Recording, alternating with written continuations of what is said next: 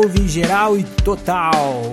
Bem-vindos ao segundo rolê literário do Ferrariando, meu site de crônicas, contos, poemas, músicas e podcasts. Meu nome é Ferrari. Nessa série intitulada Skateando, estou contando para vocês minha história sobre rodas, minha história de skatista, desde a infância até minha idade atual, 50 anos de idade. Nesse episódio, vou contar a segunda vez que vi um skate na vida. Não foi em São Paulo, mas passa por Sampa cruza a Avenida Ipiranga e a Avenida São João e depois levanta voo no aeroporto de Congonhas para aterrizar na Califórnia. Então tá, tá, tá, vamos lá, lá, lá. Acordo sete horas, tomo ônibus lotado. Entro eu chego sempre atrasado. Sou boy, eu sou boy, sou boy, boy sou boy. Mudei para São Paulo, capital. Agora eu não sou mais caipira. Agora eu sou paulistano. Um pastel e dois chopps. Oh yes, quer dizer, quer dizer entrega tudo. o problema é o quer dizer. Como é que não vai ser caipira falando Quer dizer. Quer dizer. Aí fodeu. Primeiro dia na selva de pedra, meu pai me mandou trabalhar. Ah, ah. Cheguei. Cheguei na cidade e o cara já me pôs para trabalhar. Nunca tinha trabalhado na vida. Eu tava com 14 anos de idade, 13 para 14 anos de idade.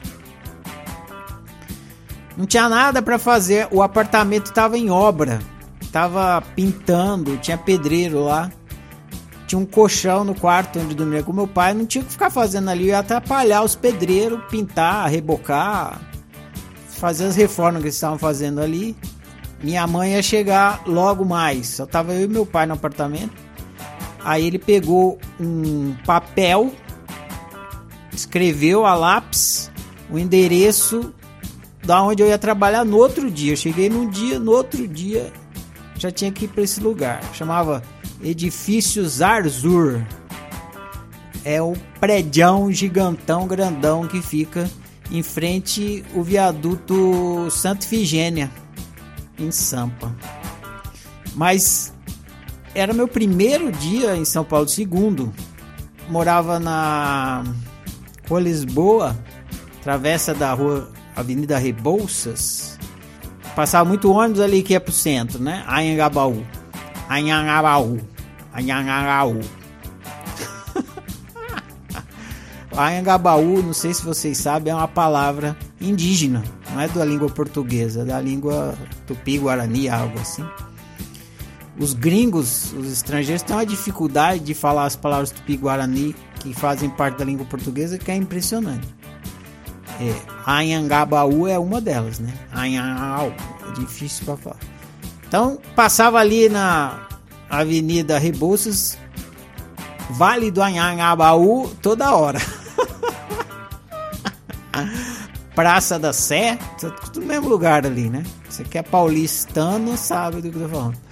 É, Praça Ramos, tudo. Aí ele escreveu lá no papelzinho. E pegar o ônibus Praça Ramos, descer é, na, na, Praça Ramos, no ponto final, procurar edifícios Arzur. Ele falou que era famoso, que qualquer um conhecia. 25 andar, 2508, um negócio assim, não sei o que. Que era a firma do meu tio. Meu tio tinha uma firma nesse prédio. Esse prédio é uma história. Esse prédio dá um livro, né? Esse prédio fica do lado do famoso Balança Mas Não Cai, que é, é o prédio atrás dele. Esse é, o Zarzur é maior ainda. Balança Mais Não Cai é um edifício residencial, as pessoas moram lá, famílias e tudo mais. O edifício Zarzur é um edifício comercial, só tem firma, escritório, empresinhas, pequeninas indústrias ali e tal, que era o caso do meu tio, que era uma indústria de fabricação de telefones, aparelhos telefônicos, né? Mas é uma favela em pé, assim. Uma favela vertical, assim. Zoom. Né? Tem, deve ter uns quase 50 andares ou por aí. Tinha o elevador era assim. Tinha elevador para ir do do térreo ao décimo ao 15, depois o outro elevador que é do 15 ao 20, outro que é do 25 ao 30, tinha uns quatro elevadores, porque senão você ficava esperando a vida inteira, não conseguia chegar no trabalho antes do almoço, né? Falando que dá um livro, eu vou ficar contando aqui o que isso tem a ver com skate, Ferrari. Calma que a gente chega lá, né? Tem que passar por São Paulo para depois ir lá para onde que eu vou encontrar com o skate pela segunda vez. Então desci ali na Praça Ramos, onde ficava o Mapping. Mapping, a loja de magazine mais famosa da época. Era tipo um lojas americanas do passado. Aí fui lá trabalhar e tal. Aí passou um tempo, comecei a estudar, oitava série, né, 13 anos, oitava série, acho que é a idade que eu tinha. No colégio objetivo. Não era um colégio difícil nem ruim. Mas aquele negócio de vestibular e tal. Aí no outro ano fui pro colégio mais foda que tinha em São Paulo, chama Bandeirantes. Tem que prestar vestibular para entrar lá para fazer o colegial, senão eles não deixam. Prestei o vestibular, chama vestibulinho, na verdade. Não acreditava que ia entrar, né? Mas entrei. Naquela época eu era meio CDF ainda, skatista CDF, hein? Que beleza. É que eu não era skatista ainda, por isso que eu era CDF. Muito bem, olha que eu tô olhando a gravação, já passou 18 minutos, ainda não cheguei no ponto. E o que de vinil atrás? Não meu lenga-lenga. Tá, tá, tá, tá, tá, tá, tá, tá. Kid Vinil explodiu no Brasil nessa época aí. Chamava Magazine. Era o rock nacional começando. Depois veio o Paralamas e tal. E o skate, Ferrari, fala do skate, maluco. Bom, tomei pau no Bandeirantes. Pau, pau, tomei pau tava indo bem no começo, tava indo muito bem. Mas eu vacilei no finalzinho, bobeei. É, fiquei de DP, né? É, recuperação que chamava. E se você ficasse de duas recuperação em duas matérias, você tomava pau. E eu achei que eu era muito bom numa matéria, fiquei falar, ah, eu pego essa recuperação e, e passo. Aí eu peguei outra recuperação, duas. Aí peguei uma ou terceira que eu não tava contando, fiquei no limite, pau! Nossa! Meu Deus, eu achei que ia morrer. Literalmente, achei que, achei que meus pais iam me matar. Sério, tô falando a real. Eu lembro assim, eu falei, não, meus pais vão me matar, porque, puta, eu passei um ano gastando o dinheiro deles, né? Porque a escola era particular. Passei um ano gastando dinheiro deles e levei tudo a grana foi pro ralo, tô fudido, vão me esfolar. Não ficaram felizes, mas também não me esfolaram. E tava programado. Aí que começa o bagulho. Agora eu já tô me aproximando da segunda vez que eu vi um skate na vida. É, tava programado durante todo o ano, esse ano aí, do primeiro colegial, Tava programado para eu fazer intercâmbio também, que era para ir conhecer, aprender uma segunda língua, aprender inglês e tal. E eu ia de qualquer jeito no final do primeiro colegial, tomando pau ou não. Tava programado tomar pau, mas estava programado fazer intercâmbio. E eu chegou o fim do primeiro colegial, uh, voei. Fui fazer intercâmbio. Para onde? Califórnia.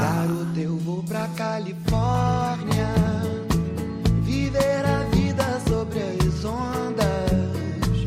Você é artista de cinema. O meu destino é ser estar. O vento beija meus cabelos.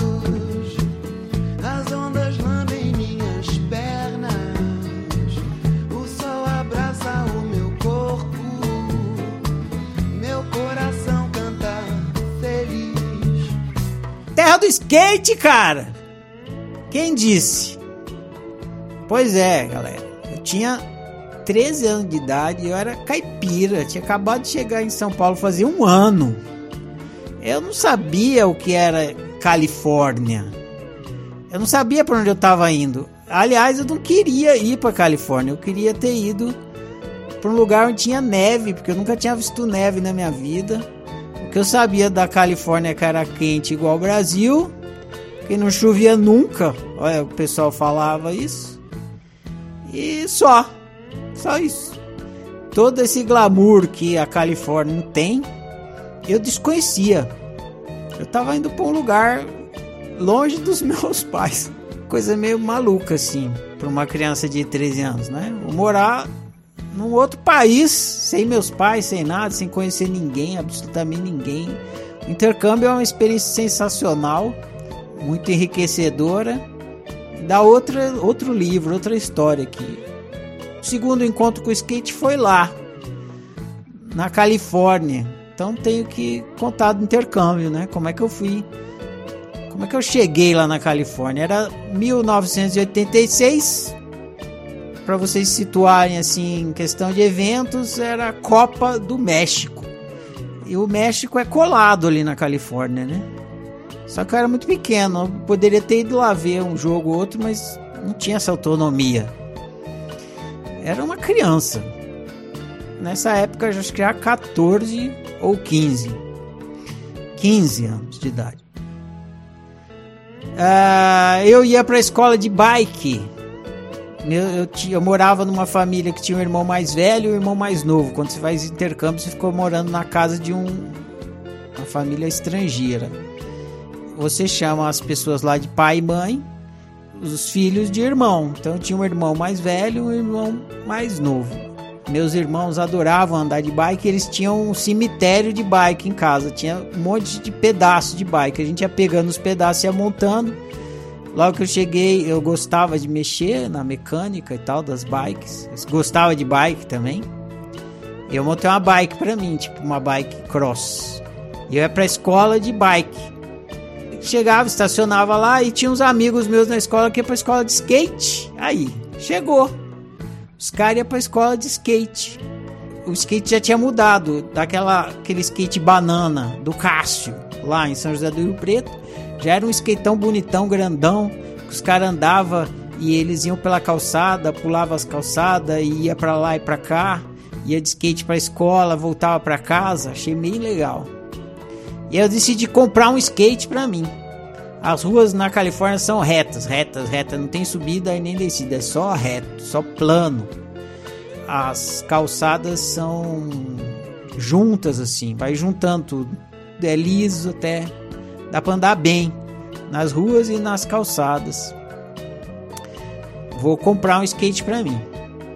Não podia levar dinheiro, tinha que levar um negócio chamado Travel Checks. Travel Checks, cheques de viagem criança que estava fazendo intercâmbio ia com esses travel checks. E tinha que se virar com esses travel checks. Ia ficar lá um ano só com os travel checks. E lá eu morava com os meus pais, né, os pais americanos, a família americana, não precisava gastar muito dinheiro. E, de vez em quando eu cortava o jardim, aí dava uma graninha, eu gastava essa grana e os travel checks guardados. Eu guardei os checks até o, assim, o fim da minha estadia lá, para gastar com o que eu queria para trazer de volta pro Brasil. Quando tava chegando a hora de voltar pro Brasil, eu peguei os meus travel checks e comprei três coisas com meus travel checks. Comprei uma jaqueta de couro preta, daquelas de roqueiro. Comprei uma guitarra roxa, não era top, mas era bonitona. E comprei um skate.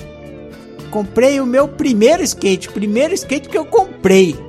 E era um skate de supermercado. Ah, isso aí. Entendia nada de skate, né? Então, minha mãe me levou no supermercado, era um Walmart. No Brasil não tinha Walmart ainda, mas lá na Califórnia já tinha. Foi no Walmart e aí tinha vários skates montados lá. Aí tinha um branco, grandão, bonitão. E aí eu comprei, fiquei feliz, muito feliz com o meu skate. Hoje em dia eu entendo os molequinhos quando vê os skates montados bonito, que são bonitos até os skates montados, né? E acho que tá fazendo o maior negócio do mundo, né? Eu também. Aí peguei esse skate branco de supermercado, que era. Agora eu sei que ele era chinfrim, né? Mas pra época tava bom e pro moleque tava bom para começar. Botei o skate na mala, já tava chegando o fim do meu intercâmbio e voltei pro Brasil com meu primeiro skate. E aí sim começa a minha vida de skatista, mas isso fica pro próximo episódio. Então tá, tá, tá. Até lá, lá, lá.